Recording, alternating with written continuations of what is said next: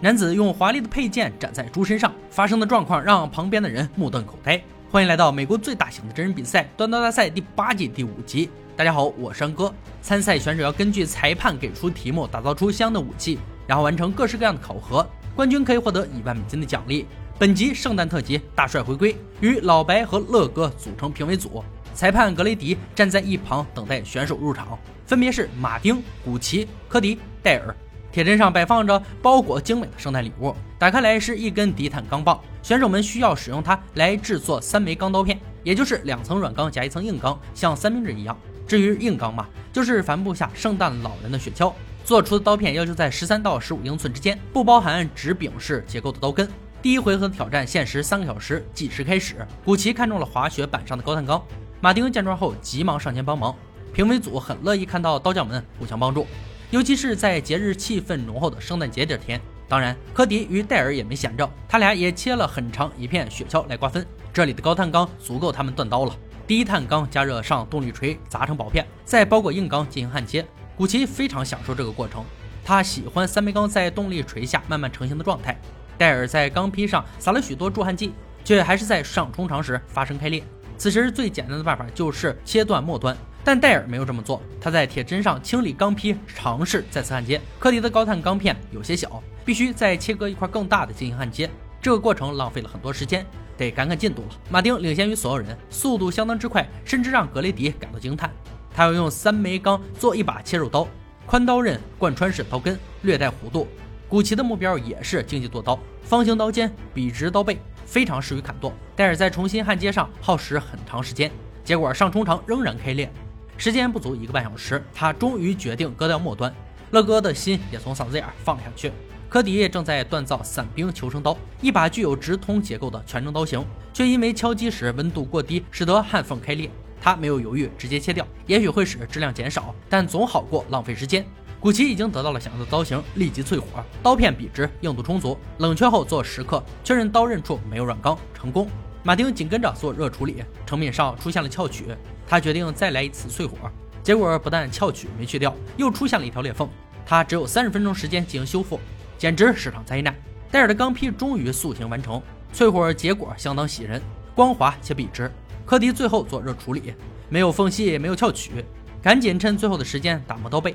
恶魔低语般的十秒倒计时响起，第一回合结束。现在轮到评委组对他们的作品进行评价。戴尔一波三折的焊接看起来很惊心动魄，好在成品是合格的。刀片没有任何分层，只是重量有些不合适，需要削减。科迪的刀形状很好，刀背上的研磨很精致，但刀根处能看到缝隙，部分刀刃依然有软钢存在。古奇的刀更像是一把笔直的尺子。乐哥希望他能做出具有个人风格的刀具。马丁的刀型看起来不错，最大的问题之一是严重的翘曲以及末端明显的裂缝。第一回合结束，科迪与马丁的作品都有很大的问题，但相比之下，马丁的刀体积较小。且问题局部化，在第二轮能更容易修复，而科迪的刀片结构问题很难弥补，所以本轮淘汰选手是科迪。很遗憾，在圣诞节这天首位被淘汰。希望沮丧的情绪不会持续太久。三位选手进入第二回合，需要他们解决评委组提出的问题，并为刀片加上手柄，使其完善化。材料就是墙上挂着的皮革长筒袜，用它制作堆叠式皮革手柄，末端要设计圆头固定。本轮限时两个小时，计时开始。马丁肯定不能先做手柄，他第一时间到研磨机处清理刀身，确认裂缝深度，并将其去除。随后用乙炔灯软化顶部，上夹具拉平翘曲，所有问题都解决才有资格做手柄。古奇就没那么费事儿，他的策略是先搞定皮革。戴尔的刀也仅仅是重量存在问题，同样可以先对手柄动手。时间过去一半，马丁终于完成修复，跟上进度开始压缩皮革。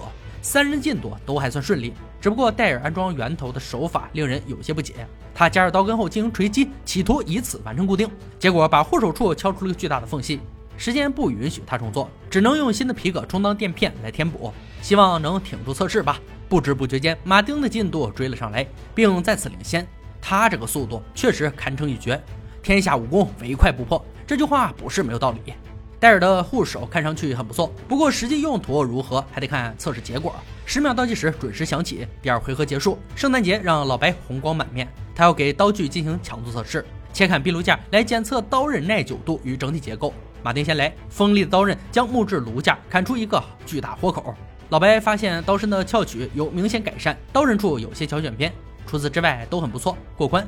下一位是古奇，不同刀具砍在相同的炉架上，用相同的力道造成同样巨大的豁口，刀刃没有任何损坏，就是椭圆手柄会在手中转动，有些不舒服。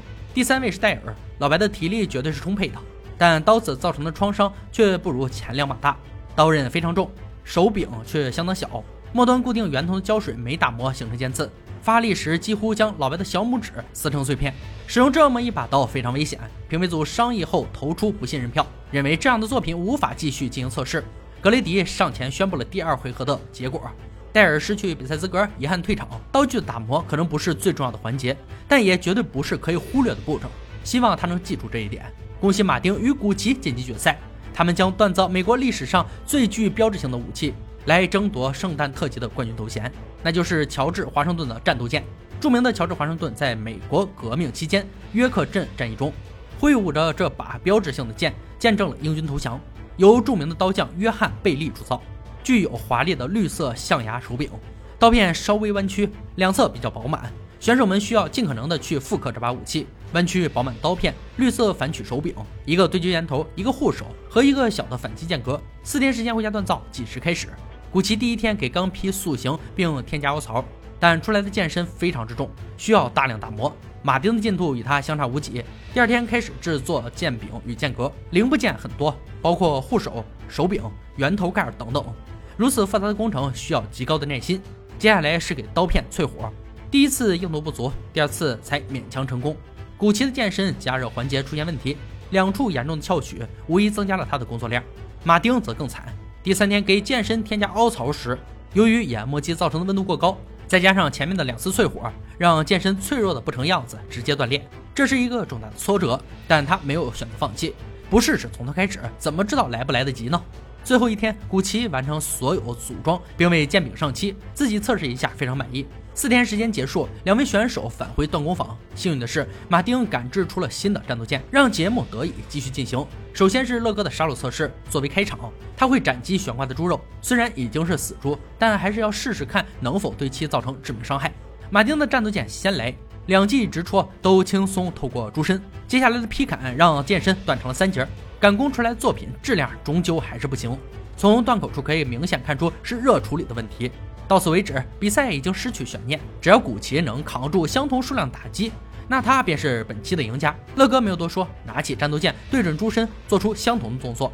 没什么意外，古奇的剑挺住了。那么，在这个特殊的节日里，我们的千锤百炼冠军戏剧性的诞生，让我们恭喜古奇，他将带走一万美金的奖励，回家享受节日后续。以上就是断刀大赛第八季第五集的内容。这样的结局，大家肯定看得不尽兴，安哥也很无奈。还是来介绍介绍本集主角吧。